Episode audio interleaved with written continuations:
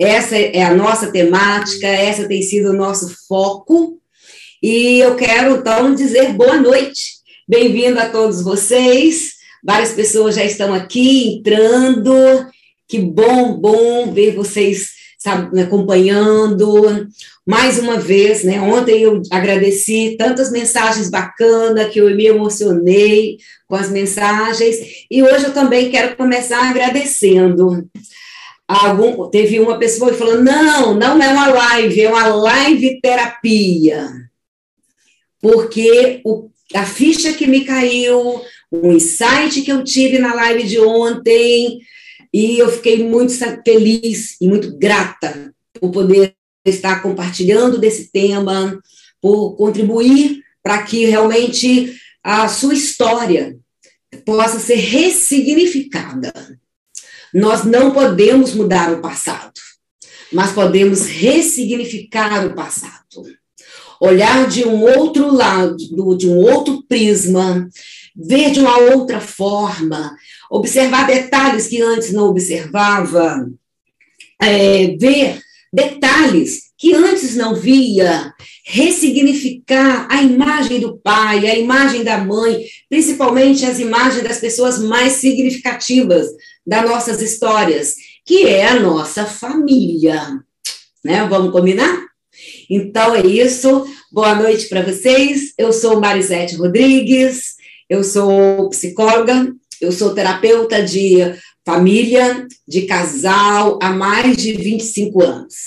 E há 22 anos tive o privilégio e a unção divina, né, dos céus para começar a Logos. Logo, o Instituto Logos é um instituto de terapia e estudo da família. Esta é a minha motivação. Compartilhar sobre esse tema, compartilhar sobre família. Afinal de contas, nascemos, vivemos e vamos morrer dentro de uma família. Você não seria uma pessoa melhor se você tivesse duas, três, quatro famílias. Você tem a sua família e pronto. E é com ela em que você vai tirar lições, os significados para a sua vida, o seu, o seu posicionamento, para os seus relacionamentos e para as suas escolhas. E nós estamos falando sobre escolha do cônjuge, relacionamento do cônjuge, tudo influenciado, né, também pelas nossas histórias de vida familiar.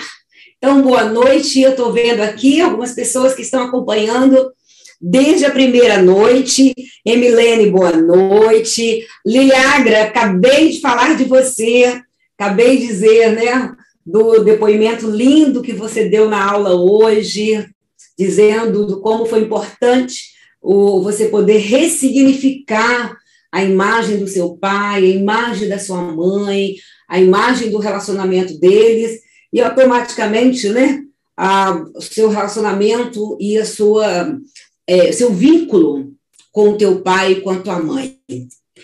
Acabei de dizer, então, Deise também, boa noite. Ana Rosa Coelho, que ontem também mandou um recadinho tão lindo, dizendo, né, da, da participação que a Logos, e particularmente eu agradeço, né, de podermos ter com ela, dela poder ressignificar a história de vida profissional e acreditar. É isso aí, Ana Rosa.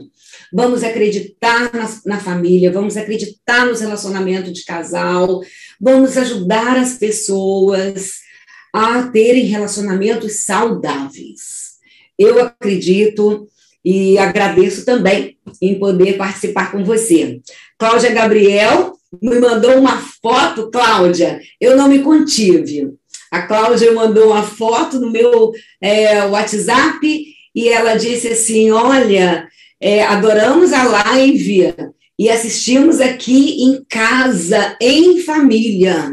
Eu me senti, olha, imagina, eu entrando de repente na sua casa, na sua tela, e eu sei que isso é muito importante. Eu estou dentro da sua família. E trocar ideias, trazer reflexões, eu só tenho a agradecer. Agradecer. Muito, muito, muito obrigada por vocês estarem participando. É, a Eunice Lunotti, já vi, Eunice, que você chegou aqui. A Eunice, estão lembrando, gente? A Eunice Lunotti, né, nossa colega lá de Moçambique, que uma hora da manhã e ela tá guerreira, guerreira aqui participando conosco de todas as lives, os três dias. E Eunice, deixa eu te dar um recadinho. A equipe da Logos já está tentando fazer contato com você. Então, é, dê um feedback para a equipe, que a equipe da Logos né, vai te atender e te ajudar a fazer a inscrição. Vera Lúcia, é verdade. A Vera Lúcia também está aqui todas as noites, é, respondendo, participando, contribuindo. Então, obrigada, Vera, pela sua participação, por você também caminhar conosco. Tantos, tantos outros, gente. Eu, eu passaria né, a noite agradecendo vocês. Bem, nós estamos, a, a dos Anjos está dizendo assim, muito show. Eu que agradeço dos anjos essa grande oportunidade. E só quero dizer assim, galera, você que está no Instagram, venha para o YouTube. Lá no YouTube você vai né, poder ver a tela, a imagem maior. Hoje nós vamos participar conversando com o casal, e aí vocês vão também poder vê-lo, ver esse casal, não só ouvir né, através da, da, do quadradinho do Instagram, mas também ver esse momento de trocas que vamos ter nessa noite. A Lília Camarinha está dizendo: Uhul, boa noite, hoje eu consegui. Muito bom, Lília, bem-vinda. Mas não deixa de ir para o Instagram, gente, do, para o YouTube. Então, galera do Instagram, migra, migra lá para o YouTube, que eu vou ficar com, né, olhando e vocês vão ter oportunidade de ver numa tela maior, tá?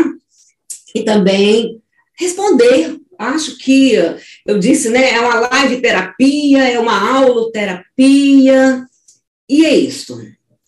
A minha motivação para atender casal, para trabalhar casal, de onde vem? E eu gosto muito de é, lembrar nas lives, né, de aquecimento para o curso Casar Pode Dar Certo, eu falei muito isso que eu me lembro, né, quando eu comecei a fazer o curso de formação em terapia sistêmica, e aí eu, fui, eu, participava dos congressos, sejam congressos aqui no Brasil, sejam congressos internacionais, simpósios, seminários. E eu fiquei encantada com a ideia da terapia de casal. Gente, como é interessante, como é oportuno tratar o casamento. Porque normalmente a gente olha para um casal numa perspectiva de um parceiro A e na perspectiva do parceiro B. E esquece de olhar que ali tem um terceiro. E esse terceiro é o casamento. O casamento, para mim, é como um filho. É, ele tem data de nascimento, o casamento como um, indivíduo, como uma pessoa, faz aniversário, comemorado ou não, mas ele faz aniversário. E, infelizmente, o casamento, como um terceiro, se a gente não cuidar, se a gente não tratar, ele pode adoecer e pode vir a óbito, ele pode morrer. O divórcio configura a morte do casamento. Então, o casamento ele pode ter princípio, meio e fim. Não é que vai ser o pior dos mundos, mas ninguém casa para separar. Ninguém casa para separar. O divórcio ele é um luto. E há quem diga, gente, que o divórcio dói mais do que a morte do que a perda física de uma pessoa. Porque ele vem como um suicídio, ele vem como a morte plena vida. Ele sempre deixa na mente dos cônjuges que se separam a sensação do que eu poderia ter feito para ter evitado essa morte. Há um, uma sensação de fracasso. E o recasamento só existe porque houve a morte do primeiro casamento. E muitas vezes, um recasamento fica em crise porque o luto do primeiro casamento não foi fechado. Então, percebem? Tudo isso eu comecei a aprender lá na, nos eventos que eu ia quando eu comecei. Eu falei, gente, o casamento visto como um terceiro, que tem data de nascimento, faz aniversário pode morrer, ele pode ser tratado. Eu quero trabalhar com casais. Eu quero investir nessa proposta de terapia de casal. Foi uma novidade? Não, não é uma novidade.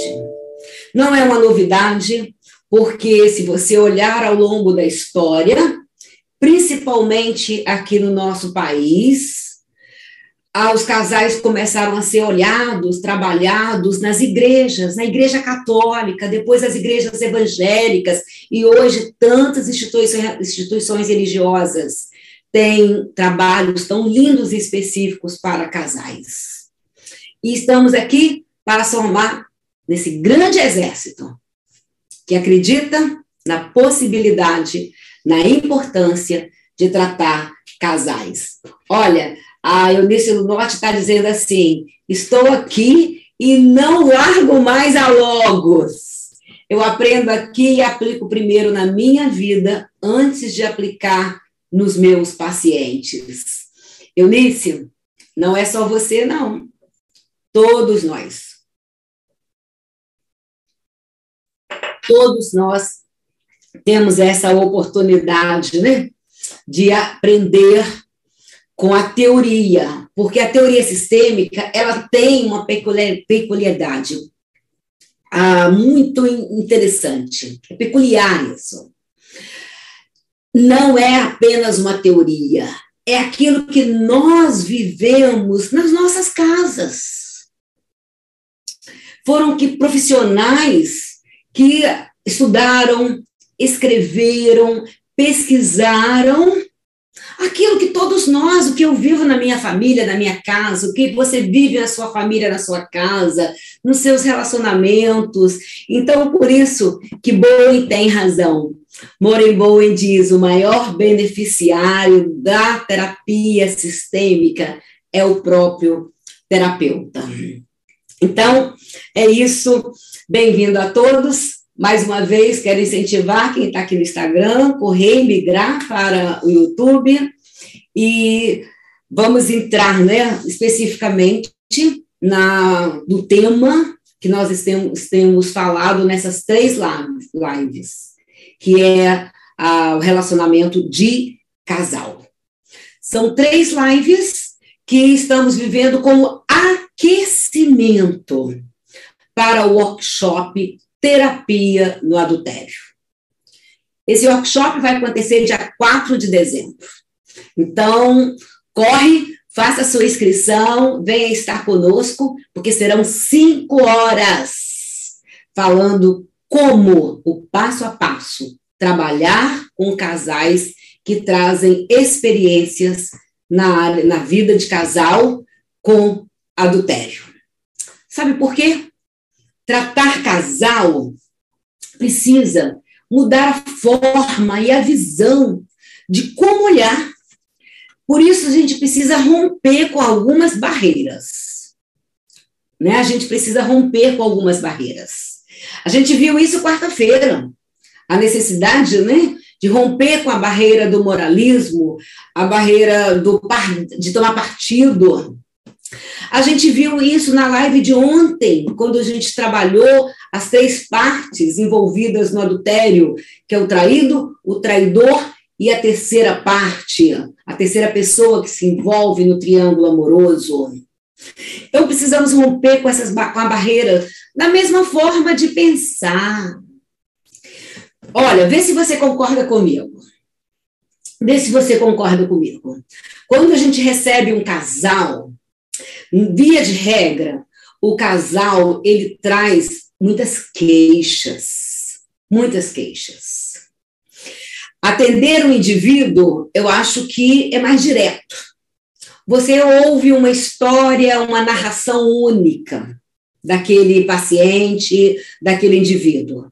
Se você for conselheiro, se você for coach, se você for psicanalista, se você é terapeuta, se você é psicólogo, seja qual área que você estiver atuando, quando você atende um indivíduo, um paciente, um cliente, você escuta um ângulo definido. É a narrativa que aquela única pessoa traz para você. Mesmo assim, deixa eu te dizer uma coisa: não representa a verdade. Não representa a verdade. Representa o ângulo da história que aquela pessoa viveu. Cada um de nós vive a história de ângulos diferentes. Às vezes é o mesmo pai, mas o filho mais velho nasceu quando esse pai tinha determinada idade, nasceu em determinado momento de vida desse pai. Então ele assimilou algumas reações, alguns comportamentos que o segundo filho, que nasceu quando o pai tinha uma outra idade, um outro momento de vida, já teve tinha outros comportamentos e outras reações, o segundo filho assimilou esse pai com outro olhar. O pai é o mesmo, mas as visões são diferentes. Então, nunca escute o seu paciente, o seu cliente, como se ele estivesse trazendo a verdade absoluta. Ele está trazendo a narrativa do ângulo que ele viveu, da história que, da forma com que ele significou. Não vou supervalorizar, mas também não vou banalizar, não vou desqualificar, porque para ele é o significado dele, tem a importância dele. Quando eu atendo a família, eu olho várias pessoas trazendo várias visões de diferentes ângulos. E quando a gente atende casal? Quando eu atendo casal, você, quando atende casal, você estabelece com esse casal um triângulo em que os dois estão ali competindo a sua atenção, tentando convencer você de que ele tem a razão e que o outro é que é o grande problema. Você é inserido ah, na expectativa de que tome um partido, de que você dê razão a um dos dois pares, porque casamento, os casais chegam muito embolados, com muitas queixas, um culpabilizando o outro como, como sendo o errado, o grande problemático, na fantasia de que se o outro mudar, tudo será resolvido. Essa é uma grande fantasia. Mas é assim que o conselheiro entra ao atender um casal. É assim que um terapeuta entra ao atender um casal. Gente, o casal, ele tem uma série de combinados. E quando os combinados vão sendo quebrados, quando as regras ah, são quebradas, quando o contrato conjugal é quebrado, quando a aliança é quebrada, se instala a infidelidade. Infidelidade representa a quebra da aliança, a quebra do combinado, a quebra dos acordos. A infidelidade, ela pode ser configurada de várias formas. Às vezes a gente só pensa, né? Quando, ah, fulano foi infiel, aí a gente escuta as músicas, fulano traiu, e logo a gente pensa o quê? Na traição sexual. A traição sexual é uma das muitas infidelidades e das muitas traições. É uma delas. Eu diria que, de repente, é a mãe de todas, né? De tão forte, de tanto que ela desorienta, mas não é a única. E a sociedade acha que é. E a gente vê com muito estigma, como se não tivesse possibilidade do casal reconhecer aonde se desconectou, aonde abriu brecha, aonde abriu brecha, porque o terceiro entra onde há brecha, e a possibilidade, né, que nós temos de trabalhar para o casal tomar uma decisão, uma decisão saudável de continuar caminhando juntos ou de repente decidir por uma separação, mas sair desse campo de batalha em que um queixa do outro, em que um culpabiliza o outro. E é sobre isso que a gente vai conversar. Traição. De quem é a culpa? De quem é a culpa? Esse é o tema de hoje. Deixa eu dar uma olhada aqui para ver ah, algumas pessoas que já estão aqui conversando conosco falando, perceberam como que vamos, né, de alguma maneira, a Elisaete Arona está dizendo assim, realmente, nosso olhar para as experiências de vida nos levam a memórias diferentes em relação aos nossos irmãos, às nossas aprendizagens. Douglas Costa, boa noite. Vamos para mais um dia de aprendizado e novidade. Vamos sim. E a teoria hoje vai ser bastante envolvida com um casal que nós vamos receber para conversar juntos, né? Vamos receber hoje um casal muito especial, que é o casal Edmilson Ideia.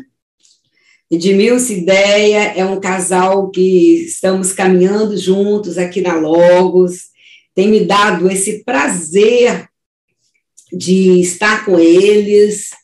Vamos receber Edmilson Ideia, eles vão participar conosco aqui na, na live de hoje. E eu fiquei pensando, né? Olá, Edmilson. Olá, Deia. Eu fiquei pensando, né, como seria. Olá, bem-vindos. Gente, olha como esse casal se arrumou, está aqui para conversar com a gente. E eu fiquei pensando, Edmilson, ideia, né? Como é que é um casal que aceita né, participar de uma live com esse tema? Traição de quem é a culpa? Olha. Somos corajosos. Estamos nos esforçando no aprendizado que nos foi dado, né? a importância que isso leva, pode levar para outros casais, né? Assim, o, o conteúdo do que você tem trago e a nossa experiência de vida, né? E aí vamos ver o que, mediante você tem a perguntar e o que possamos responder para esclarecer de todo esse ensinamento que você tem trago para as nossas vidas, essa riqueza de, de coisas aí insondáveis que você tem dado para nós para cuidar de famílias e de casal e de uma vida conjugal, né? Ok. Ah, então, Edmilson, ideia, conta um pouquinho, né? Eu amo histórias. Amo histórias de vida, amo histórias de família, amo histórias de casais. Então, começa contando para gente, né? De onde veio né, a grande motivação para vocês olharem, valorizarem as, as, os casais, as famílias. O que aconteceu na história de vocês que foi o gancho de motivação para vocês, de repente. Uh, eu sei que o Edmilson é um profissional né, da área da estética, ele que cuida dos cabelos, ele que tem todo né, um, um lado da beleza, e é, são empresários. Mas qual é a motivação de vocês para esse tema?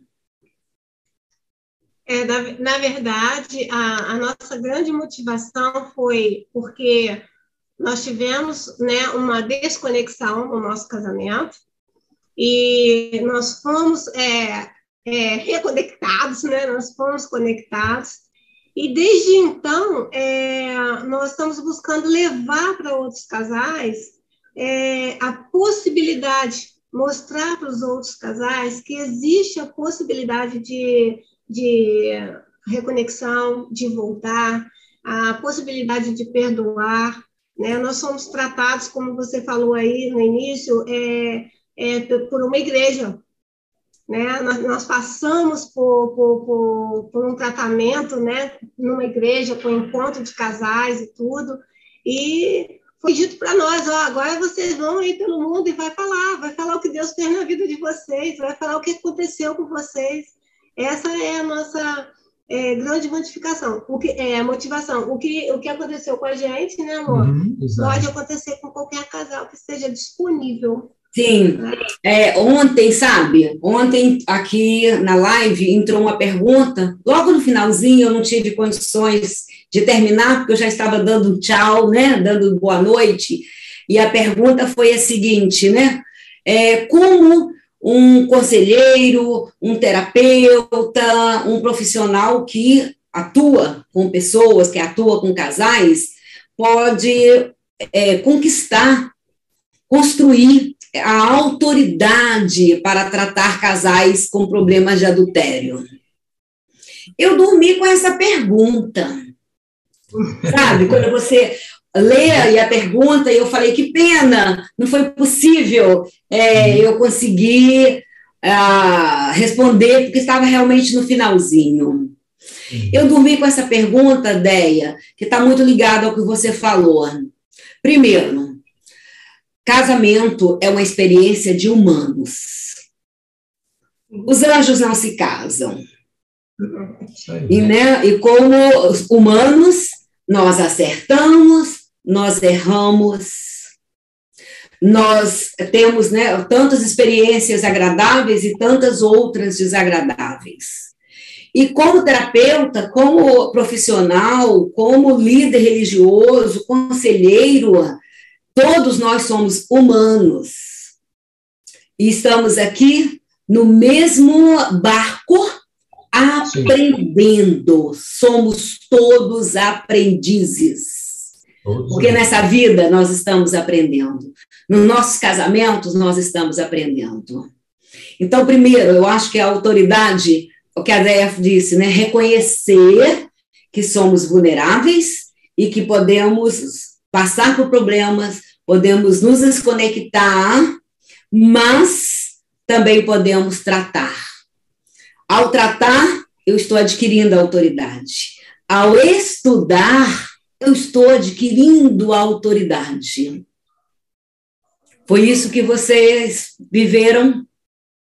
Essa, essa foi o começo, né? É o começo. De, de, de tentar passar isso para as pessoas e da, da, das próprias pessoas assim é, verem em nós uma, uma, uma referência, vir até nós buscar ajuda.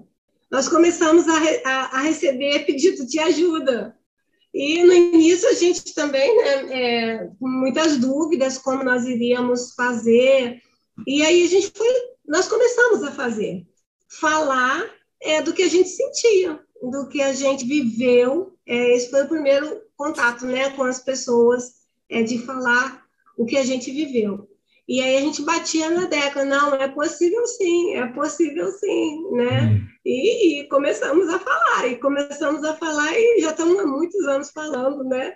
E agora Entendi. a gente dá mais conhecimento. É, e uma coisa interessante, é, você quer falar? Pode falar, que aí eu vou. Eu ia perguntar para vocês, sabe, que vocês então aproveitassem esse momento e dissessem assim: todo casamento ele começa com uma conexão.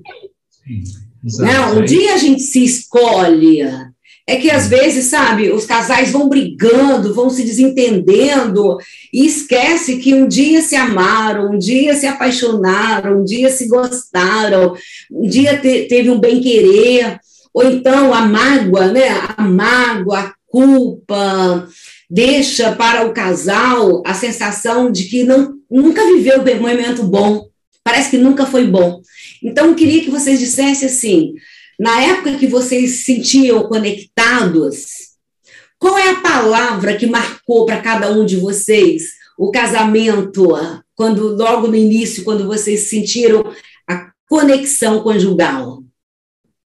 A palavra, a palavra sim, o que a gente. Eu admirava demais essa branquinha, rapaz.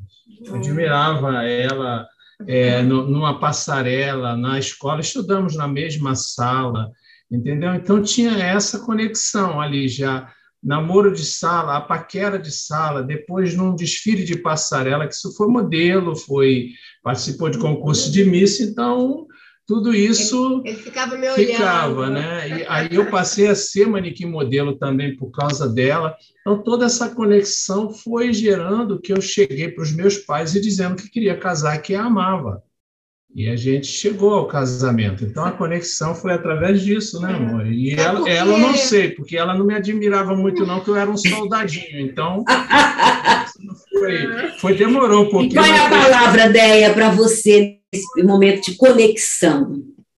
É, acho que foi isso. Ele, ele, ele, me, ele me conquistou realmente, porque ele passou a fazer parte do, é, do meu mundo ele veio, ele é cabeleireiro hoje, de tanto que ele ficava no salão de beleza me esperando, entendeu? Então, assim, ele, esse companheirismo, é, a gente se conectou muito bem. Ele gostava das, a gente gostava das mesmas coisas, né? E curtia bem. Então foi essa admiração mesmo, assim, essa conexão inicial, é verdade, né? É verdade, Entendi. Conexão. Olha aqui, Edmilson, olha o que a Márcia Freitas está dizendo assim. Boa noite. Semelhante à nossa história, as pessoas começam a nos procurar por nos tornarmos uma referência para eles. É, verdade, verdade. E aí, ah, eu quero ressaltar aqui, né, que tanto vocês quanto a Márcia Freitas usaram uma palavra que eu concordo, sabe? Uma palavra referência. Porque modelo só de passarela. Pode fazer dela, é verdade. Né? Porque o modelo ele é uma forma. O modelo é quando eu pego uma pessoa e eu quero engessá-la dentro de uma proposta que é a que eu acho que é a certa. Agora, quando é olha um casal como referência, olha uma pessoa como referência, eu vejo humanamente que algumas áreas ele, ok, nessa área o meu pai é uma boa referência para mim, na outra área não é. Então, de repente, a história de vocês de persistirem se tornou uma referência. Edmilson Ideia, olha só, então vamos prosseguindo na linha do tempo. Então, teve um dia, né, a época que vocês se conectaram, um, né, se encantaram, Parece que o Edmilson viu a Deia primeiro, ok, é assim mesmo, todo casal, um vai ver primeiro, né? E vai começar a investir e atrair a atenção do outro. Mas se a Deia não quisesse, ela poderia ter ido embora e o encaixe, né? A conexão não teria acontecido. Mas aonde e em que momento o casamento de vocês ficou vulnerável, sabe? Possibilitou uma desconexão? Uma das coisas que você tem falado, Marisete, muito sobre as questões que vêm de geração em geração. Se eu fosse contar, isso vem dos meus bisavós. É um contexto que hoje marca muito, assim, quando eu falo e aconselho os casais, é que o meu bisavô, né, na realidade, o meu avô, ele era chamado Cravo das Moças, lá na Paraíba. Cravo? Cravo das Cravo Moças. Das moças.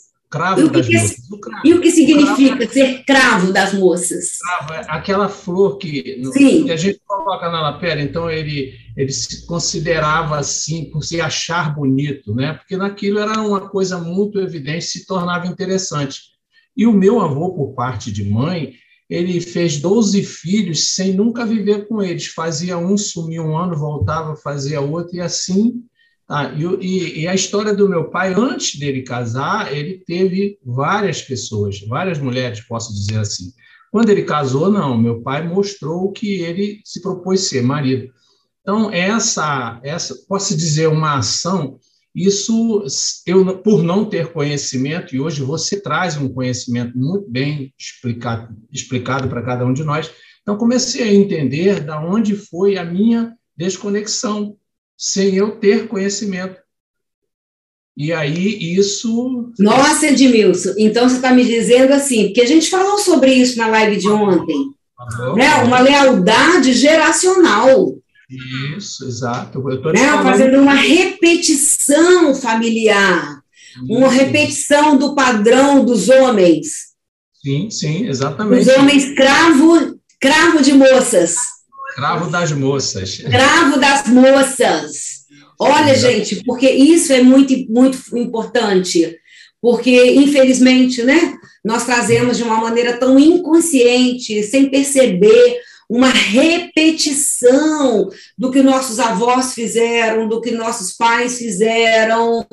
E sabe que eu ouvi um professor dizendo assim: as nossas escolhas são individuais, mas o comando ele é familiar. Olha que forte. Nossa, é forte isso.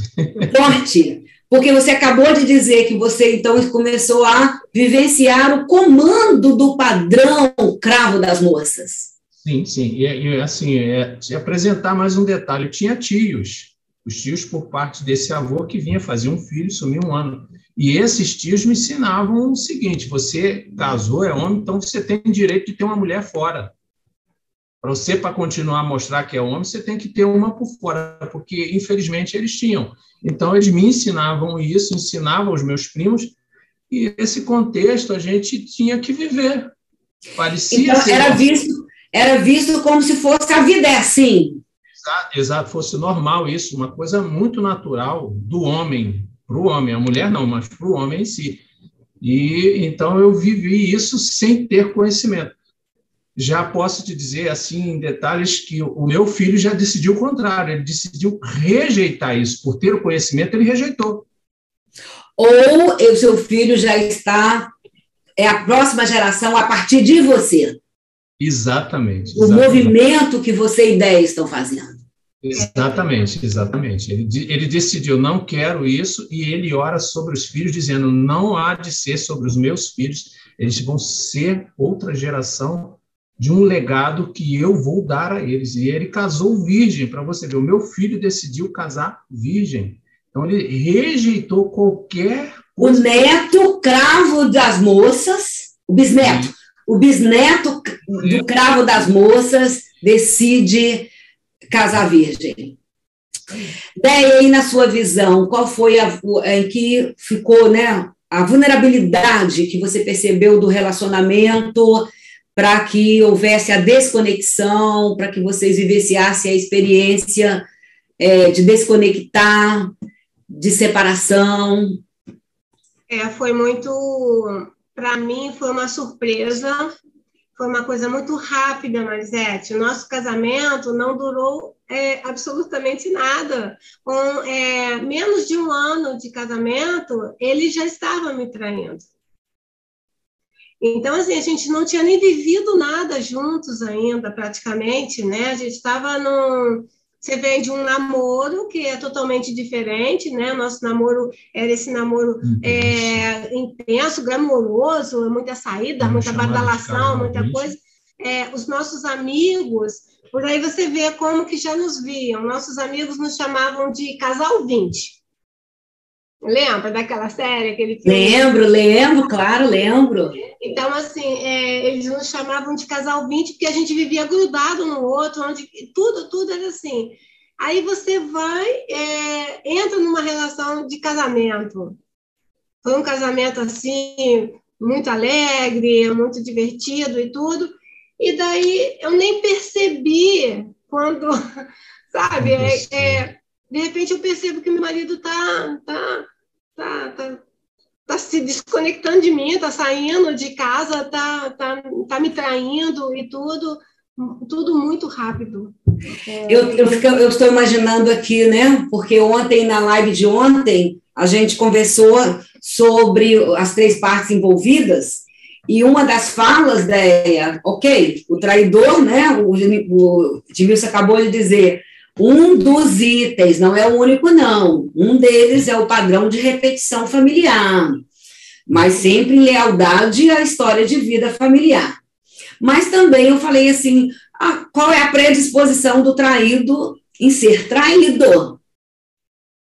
Porque, de alguma maneira, você escolheu é, uma pessoa, um membro da família cravo das moças. É, mas Faz... eu, eu, eu não conhecia essa história. É. Mas faz todo sentido quando você diz, né, que dentro de um, né, de um contexto glamouroso de beleza e o cravo fala, né, de beleza. Eu não conhecia esse Mas, lado. Deia, olha só, Deia, a, o adultério, ele tem fases. Né? Tem tanto para aquele que trai, quanto aquele para quem é traído.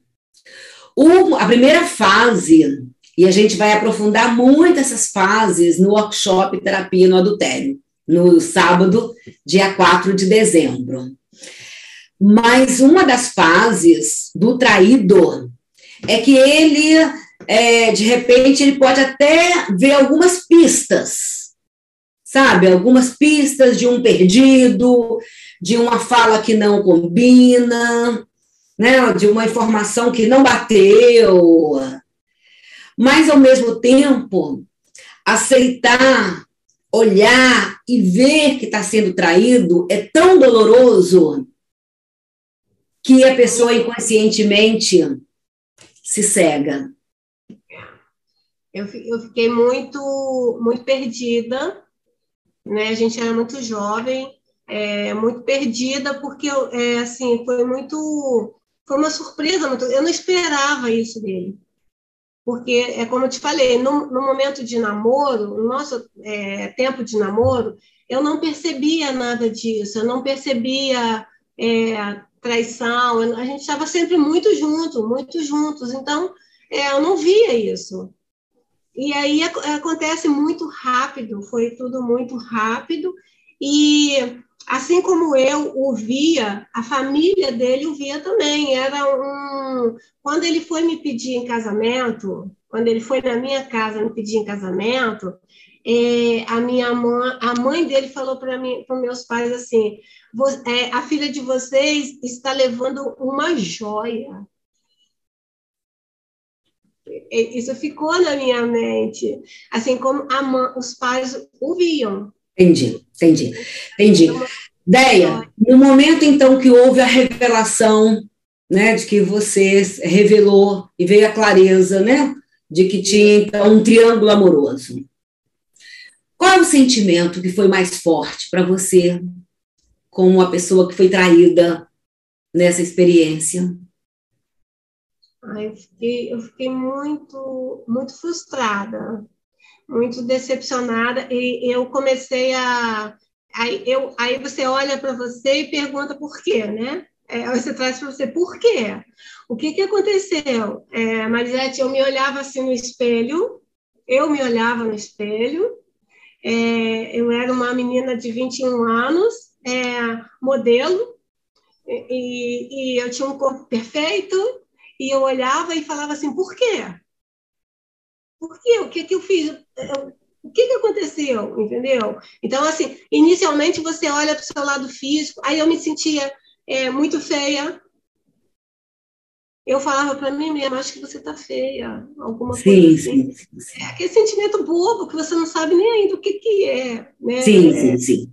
É, é, tá... Entendi. Emocionalmente, né, a descoberta de um caso, ela mexe com a autoestima. Mexe, mexeu bastante. Mexe mexeu. mexeu bastante. E sim, você olhou para o espelho e perguntou: espelho, espelho meu, existe alguém mais bonita do que eu? E o pior de tudo é que o espelho respondeu: existe. Sim. Sim. Sim. A, essa sim é a maior dor, sabe? É, há um estudo científico que comprova que a, a descoberta de um adultério ele deixa marcas como um trauma. Ele provoca, sabe, um transtorno traumático na pessoa, no traído. O impacto é tão forte que ele, é, psiquicamente ele fica com registro, registro cerebral de um trauma de um baque. Por isso que muitas vezes né, nós estamos falando aqui a importância do tratamento, porque tanto para aquele que trai, como para aquele que é traído, como para a terceira pessoa que aceita entrar num triângulo, porque a, o Edmilson falou, eu te, tive que tratar esse padrão repetitivo da família em mim. Exatamente. Não foi isso, Edmilson? Exatamente. E é um tratamento contínuo, você precisa estar constantemente, extremamente vigilante é, a respeito de coisas que é, a gente sabe que elas não deixam de tentar. E você tem que saber o que realmente você quer e decidir tomar posição na sua escolha. A minha escolha foi hoje de honrar a minha esposa, de honrar a minha família, porque hoje não é só o Bruno, hoje são dois meninos, o Guilherme de oito e o João de três.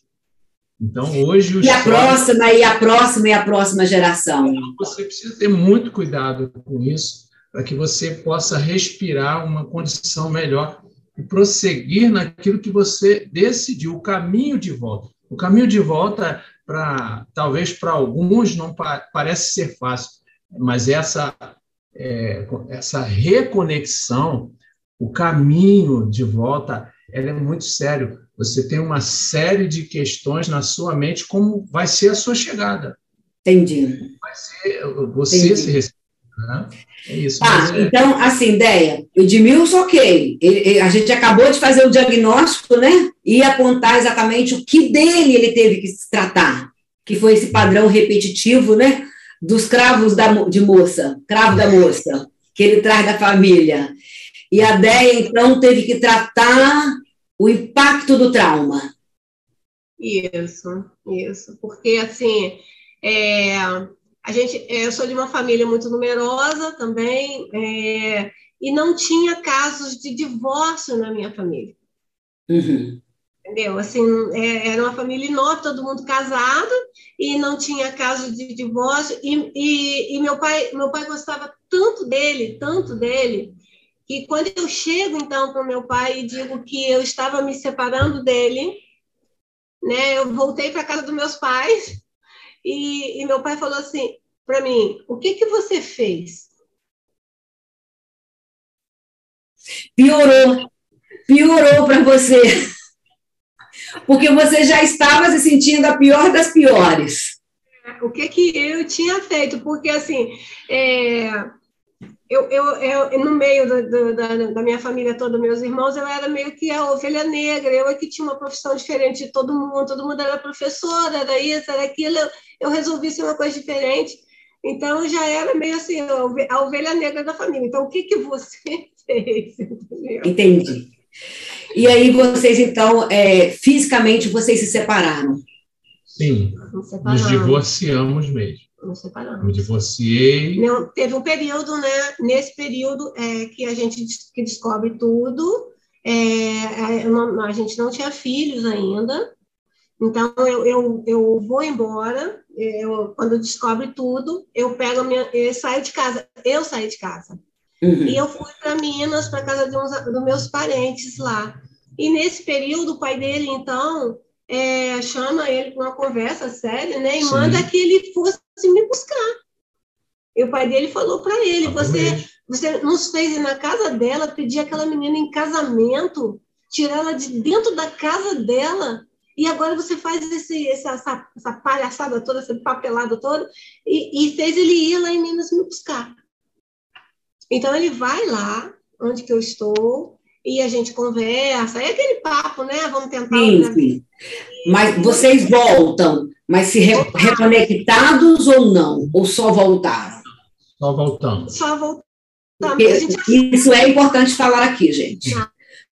Ah, muitos casais vêm, né, desconectam conjugalmente, na conjugalidade, se chegam a se separar, ou às vezes continuam morando na mesma casa, cada um no quarto, bicudo cada um para um lado. Hum. Ou, é, ou alguns casais, né, vem a revelação de um caso, ah, eu perdoei, vamos continuar junto, mas não quer dizer que houve uma reconciliação. Não, exatamente. Que emocionalmente voltaram a morar juntos, mas conjugalmente não ainda não estavam reconectados. É porque é, ele não queria. Ele, ele foi porque o pai dele é meio que pressionou ele a fazer. Ele foi obedecer na família, né? Ele foi pela família. Gente, família é forte. Família é, muito forte. É verdade. E aí, nesse, nessa, nessa, volta. nessa volta, eu engravido. Eu engravidei. Nada, nada planejado e, e tudo. E eu engravidei, eu engravidei mas não adiantou nada aquilo, assim, não que eu tivesse engravidado para isso, é, a gente continuou desconectado e ele vai embora me deixando grávida. Mas ele fez o que o cravo da moça fazia. Exatamente. Quantas vezes o cravo da moça engravidou e foi embora, engravidou e foi embora, engravidou e foi embora? Exatamente. Não, deixa eu te explicar. Esse aí era o outro bisavô. Mas a, a, a, era da família. Era, Da, era da parte da minha mãe esse que engravidava e ia embora, e o cravo das moças era da parte do meu pai. Entendeu? Ah, é? Então, todos dois tinham a mesma ação. O mesmo padrão. Mesmo padrão de atitude. Entendi. Mas percebe, é, percebe, Edmilson, ideia, né? Hoje a gente está falando de um assunto tão sério, tão é. sério, tão é. sério que hoje a gente, né, a forma com que a gente está falando com tranquilidade, fazendo esse, essa provocação, sabe, da repetição familiar, que o como ideia, sem perceber, você 50% coparticipa para o padrão de engravidar e ir embora. É verdade, verdade. Aí, efetivamente, né, vocês voltam para repetir o, mais uma vez o padrão da família. Foi exatamente assim. Ah, o que vocês acham, sabe, que foi, então, a grande chave da reconexão de vocês? Qual é a chave? Se vocês estão juntos hoje, se a gente está podendo falar com tranquilidade, tirar lições, é, inspirar tantos outros terapeutas, conselheiros, pessoas que trabalham com casais, inspirar outras pessoas em seus casamentos. Qual você acha que vocês acham que foi a chave da, re, da reconexão de vocês? É, a, a, gente passou por um período muito longo, né? Nós ficamos separados 18, é, 18 anos. E ele se casou com outra pessoa. Nós ficamos 18 anos separados. Só que a gente tinha uma relação é, amigável. boa, amigável, por causa do nosso filho, e porque a gente era muito amigo. Mas, Zete, eu não conseguia entender é, por que que, assim, a gente, não, a gente nunca brigou em, em, tempo de namoro, nunca brigou nesse período que a gente ficou casado, e a gente não brigava. Assim, Mas, ideia, olha como são as coisas. Gente, presta atenção. Você que está participando aqui agora, esta foi demais. É porque eu estou lendo um livro que fala sobre apego e vínculo amoroso. Hum, era, era... Vocês eram apegados, mas não tinham um laço, um vínculo conjugal. É, exatamente. E, eu, e, eu... e quando eu lia, é, foi, é tão interessante, porque eu li sobre isso, né? Ah, ontem eu li esse livro, hoje eu li parte desse livro e me fiquei coçando. Eu falei, ai, como eu gostaria de falar sobre isso na live. Não, não posso, porque a live hoje é traição. Quem é o culpado, né? De quem é a culpa? Então não, não vai caber eu falar sobre essa teoria hoje. Vou ter que marcar uma outra live para a gente falar sobre isso. E vocês me dão um exemplo riquíssimo, que vocês eram apegados, mas não, tinham, não eram vinculados.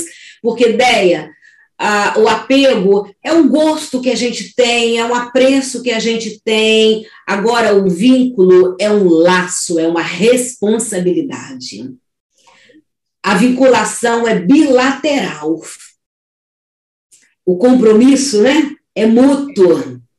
Então, por 18 anos, vocês é, separados como marido e mulher, mas apegados como amigos.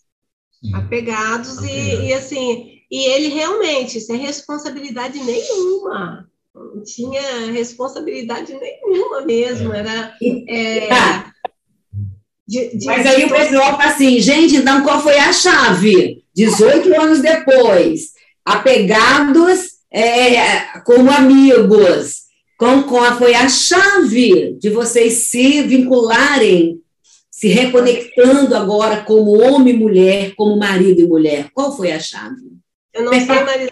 Perpassou pelo quê? É, nesse, nesse, período, é, nesse tempo que está falando, dessa, desse, de, de, ser amigos, uma coisa muito interessante que eu conseguia, é, eu tinha um, é, não sei como você vai me explicar isso. Eu tinha um desprezo enorme pelo, pelas coisas que ele fazia, mas eu não tinha desprezo por ele. Consegue, era uma. Dá uma resposta para isso. Até hoje a gente não conseguiu achar. Um, um, amigo nosso disse que era assim, era um, um uma, é, como é se diz, era realmente Deus trabalhando em mim uma misericórdia muito grande, entendeu? É, mas, é uma ideia, o apego faz isso, né? A gente não concorda com muitas coisas que nossos filhos fazem, mas a gente não deixa de amar os filhos. Amá-los, né? Pois é. Então, assim, é, é, é ele fazia. Não concorda com tanta coisa que nossos irmãos fazem. É, mas a gente não deixa de amar nossos irmãos. É, e eu falava, meu Deus, como é que ele pode fazer essas coisas assim, sabe? Eu abominava aquelas coisas que ele fazia, mas eu não tinha é, raiva dele, entendeu? Eu não tinha raiva dele. Então, foi passando esses anos todos, né? Então, eu, eu criei meu filho é, com a ajuda da, da, família, né, da minha sogra. É, eu, eu fui para uma igreja e eu fiquei ali apoiada na igreja, apoiada na, naquele pessoal que intercedia por mim, que orava pela nossa família e tudo. E meu filho foi crescendo, meu filho foi, é, né, estava um adolescente já, então, e o Bruno, ele, ele tinha porque era assim, é, vai dar tudo certo. Um dia vocês vão voltar. Um dia esse casamento vai ser restaurado. Só que a gente não via nada acontecer. Nada acontecer, não acontecia nada. Né? E é, ele casou de novo. Ele se casa, então, com uma outra mulher. Depois de, de ter mil por aí, resolve casar com uma mulher. Então, Mas o cravo da moça teve filho com a outra mulher? Não, não, não. não. Graças a Deus, não. então, quando ele se casa com essa outra pessoa, aí eu entendo assim, agora realmente não, não tem mais chance para gente, né? Ah, aí até a amizade ficou abalada, porque ela, uhum. não, ela não queria nem me ver, ela, ela, tinha ódio de mim.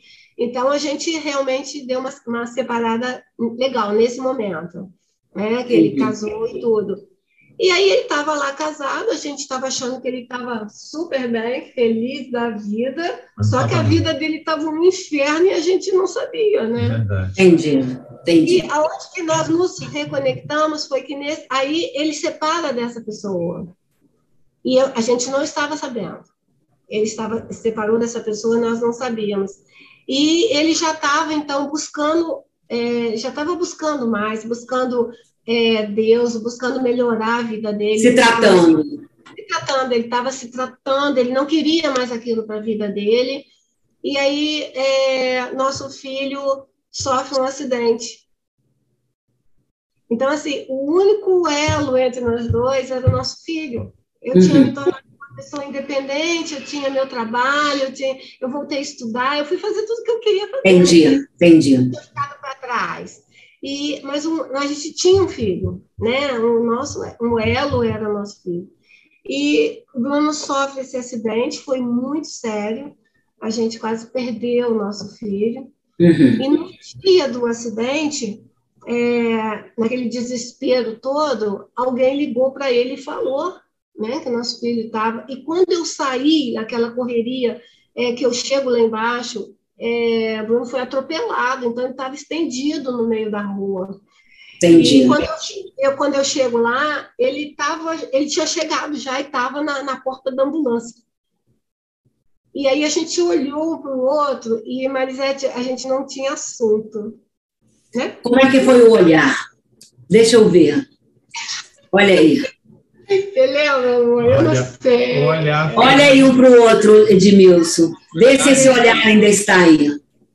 Não, esse olhar não está mais, não, porque na, na hora foi de desespero, porque ver de o nosso medo, filho né? todo cheio de sangue, Entendi. uma máquina dentro de uma ambulância, isso foi muito, muito, muito doloroso. Entendi. Vamos adiantar agora no tempo, né?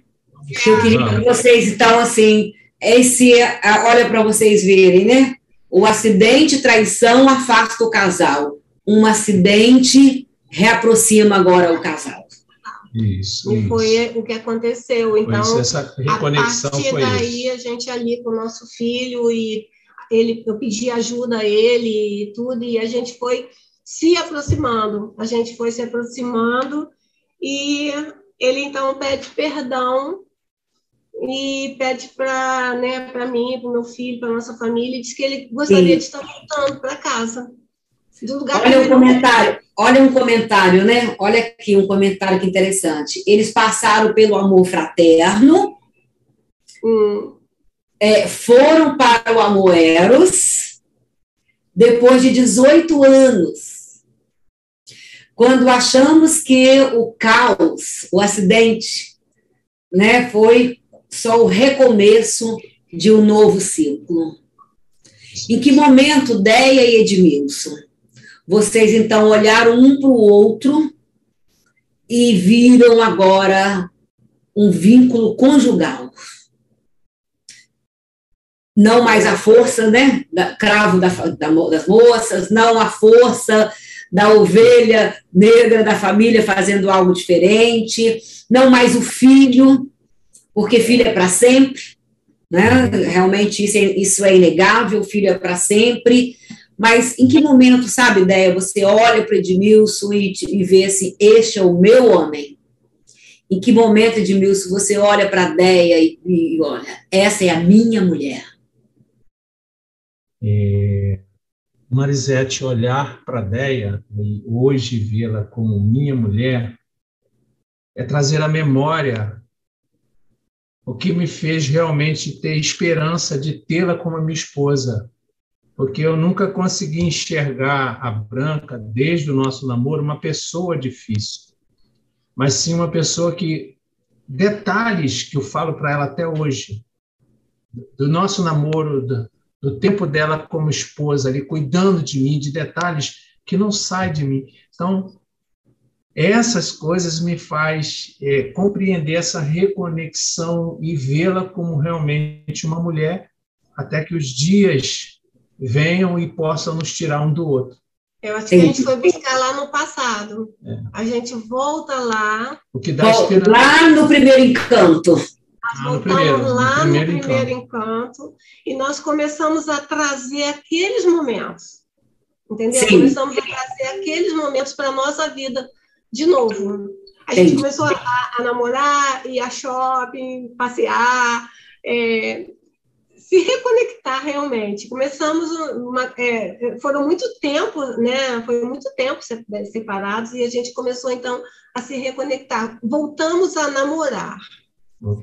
É, olha, uma, da, uma das etapas da terapia do adultério, né, que é o que eu quero ensinar bastante no workshop de sábado, dia 4, é que é importante o casal reconhecer que quebrou a aliança, mas a aliança não tem emenda. A gente precisa se despedir daquele relacionamento que vocês né, ficaram nesse de crise, de afastamento, apegados, mas conjugalmente afastados, para se reapresentar e começar uma nova forma de ser casal. Exatamente. Uma nova forma de ser casal. gente foi buscar, foi buscar aquilo que tinha ficado perdido, que era muito bom, que, que tinha sido muito legal, e a gente foi buscar isso novamente. Eu queria fazer uma pergunta agora para as pessoas que estão aqui conosco, porque a gente já vai fechar, a gente está quase terminando. Mas depois de você ouvir a história da Deia e do Edmilson, e com tantos personagens que, que participam, né? Não é o cravo da moça, a família da Deia, o próprio filho, né? Que vem fazendo parte dessa história com a importância tão grande. Eu queria que você me respondesse. Então, de quem foi a culpa? Olhando a história desse casal, de quem foi a culpa? Se eu, se eu pudesse dizer. Peraí, Edmilson, deixa o pessoal escrever aqui. É que tem que, tem que dar um intervalozinho, né? Para as pessoas escreverem aqui para a gente ler. Ah, tá, tem legal. Muita gente, tem muita gente participando aqui com a gente. É, que bom. De quem foi a culpa? Porque ó, vamos ver se o padrão, sabe, de olhar os casais já foi ah, é, assimilado pelas pessoas que estão fazendo a live desde quarta-feira. Olha, os filhos dão a vida para unir os pais. A Luciene, né, psicóloga Luciene, está dizendo, e é verdade. Gente, filho em qualquer idade vê, quer ver pai e mãe junto. Em qualquer idade, né? Você pode ter 50 anos e os seus pais podem ter é, 65 anos de casados, mas você vai querê-los juntos. Então, o que o filho fez, para mim, não me surpreende. É o que todo filho gostaria, de ver os pais juntos. Mas a decisão cabe aos adultos. Sim. Isso é desejo natural de filho, mas a decisão cabe aos adultos. Então, olha só, o Gildásio colocou aqui, olha, 50% para ambos. A Cláudia está colocando 50% para cada um. A outra, Renata Molina, está dizendo 50-50. Será, gente? Então, vamos lá, Edmilson. Qual o que, que vocês acham? Se vocês concordam com eles, né? É, qual é o 50% do Edmilson, qual é o 50% da DEA? Tanto para desconexão, quanto para reconexão. Porque não existe casamento de um só. Para ter família, basta ter um pai, né, uma mãe, uma viúva com os filhos, eu tenho uma família. Mas para ter um par, eu preciso de dois. Para ver uma separação, basta um querer que o casamento acaba e se separa. Mas para ter um casamento, para ter um laço, para ter um vínculo, um compromisso conjugal, eu preciso dos dois comprometidos. O que, que você diria, Edmilson? Bem, se fosse há algum tempo atrás, eu diria 100% para mim. Hoje eu posso entender, dentro dessa do desconectar e do conectar, é, a minha parte, 50%, foi não perceber realmente que existia alguém que estava conectado a mim e disposto a me ajudar, se eu quisesse ajuda. Né? Então, meus 50% é tá nessa nessa questão da falta de visão de entender essa possibilidade de alguém que, mesmo percebendo as minhas deficiências, ela não tinha uma predisposição de agressão. É, o jeito dela de conquistar era a forma mais correta de, de poder obter o que ela esperava, e eu não dei importância a isso. Então, ali estava o meu 50%, e talvez os 50% dela ela pode explicar melhor diante do que estamos aprendendo com você. Eu poderia dizer, mas eu não quero. É que eu, eu estou coçando a língua aqui para dizer tá? que você não viu a predisposição de entrega da DEA porque você estava 100% ocupado com o padrão da sua família de origem. O olhar, sabe, que você viu dos homens terem em relação às mulheres. Era a lente que você viu dos homens da sua família. Faz sentido? Faz sim, faz sim, muito sentido. Tremendo e o seu, e, e os seus 50%, Déia? Vamos ver se você. Olha só, Déia, deixa eu só ler aqui, olha só.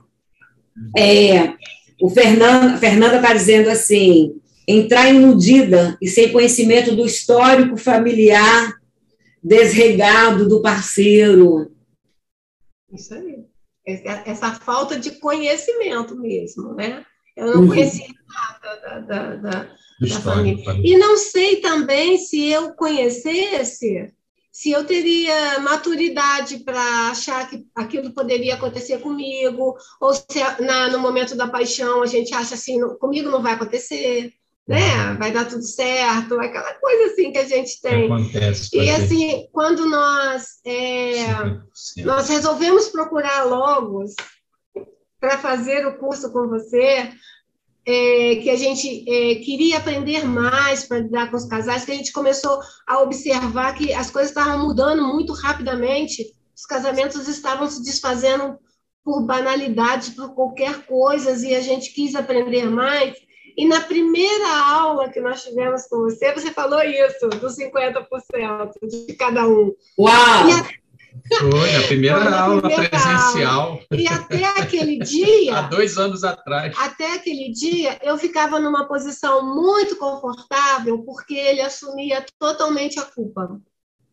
Eu, eu não conseguia ver onde que eu tinha errado. Tinha participado. É, eu não tinha. E ali, naquele bate-papo com aquela turma ali, eu lembro que houve uma, né, uma, uma coisa assim. Desconforto, né? Algumas pessoas falam, não, que isso, não concordo, será que é assim mesmo? Exatamente.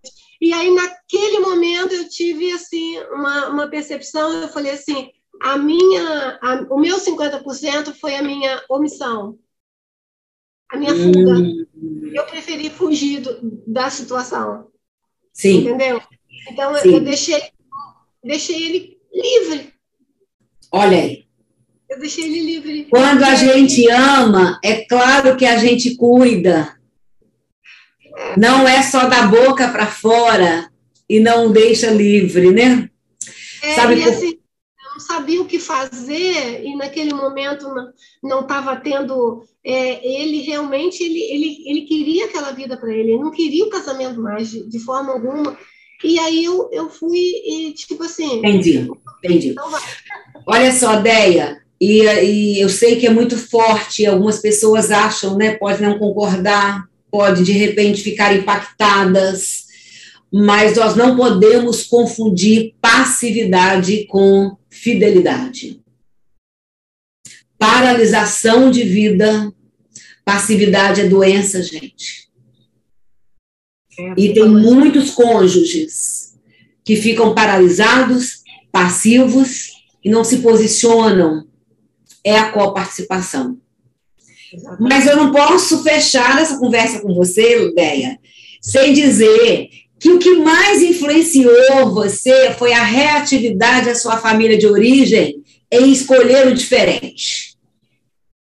Hum. Lembra que você disse que você foi a única da família que escolheu profissão diferente, que escolheu gostar de coisas diferentes? Exato. Eu acho que seu pai falou, viu? Foi escolher o cravo da moça, olha o que que deu. Exatamente, né? exatamente. Então, escolher diferente também. E aí eu quero então terminar né, falando sobre isso ao olhar para nossas histórias, nós liberamos o outro de ser o nosso carrasco, de ser o nosso algoz. Nós nos libertamos de ser vítimas, para sermos autoras da nossa vida. Porque Deus nos deu uma vida para ser vivida com abundância.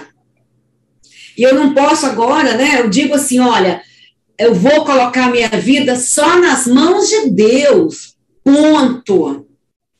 O meu marido, meu parceiro, é para ser um companheiro, para andarmos juntos, para caminharmos lado a lado. Hum. Mas nunca para ter dar a ele o poder de ser o meu salvador ou de ser o meu algoz.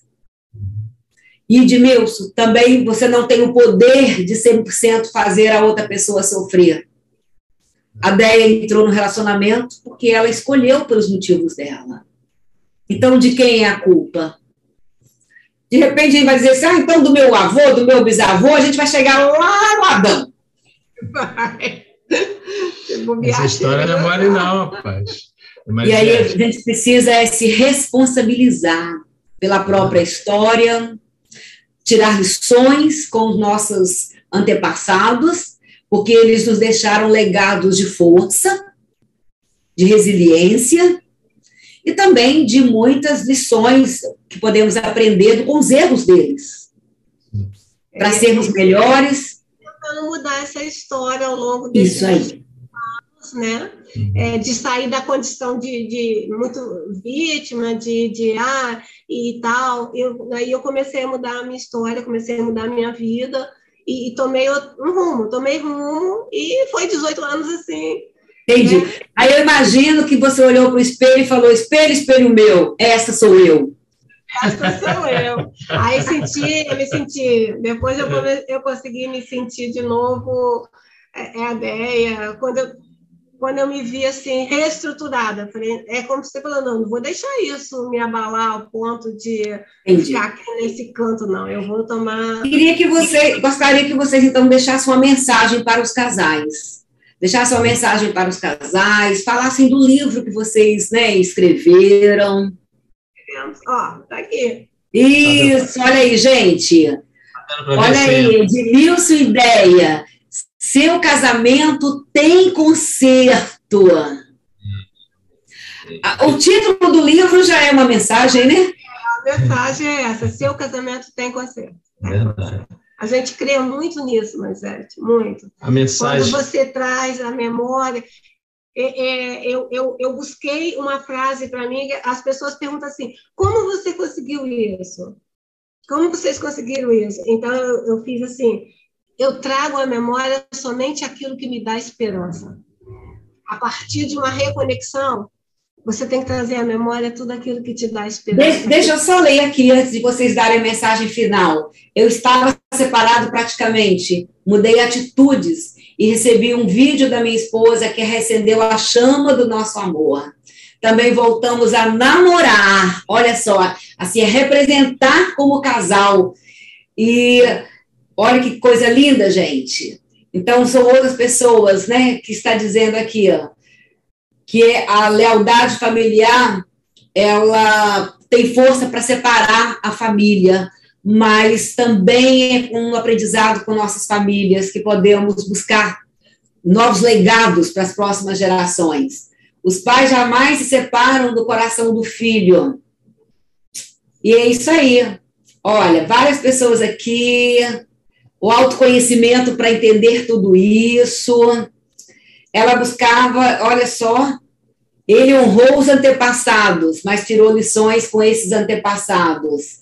Tudo, tudo que vem a mim é meu para aprendizado. Olha que coisa linda, a gente está vendo aqui várias pessoas é, contando também a experiência como vocês.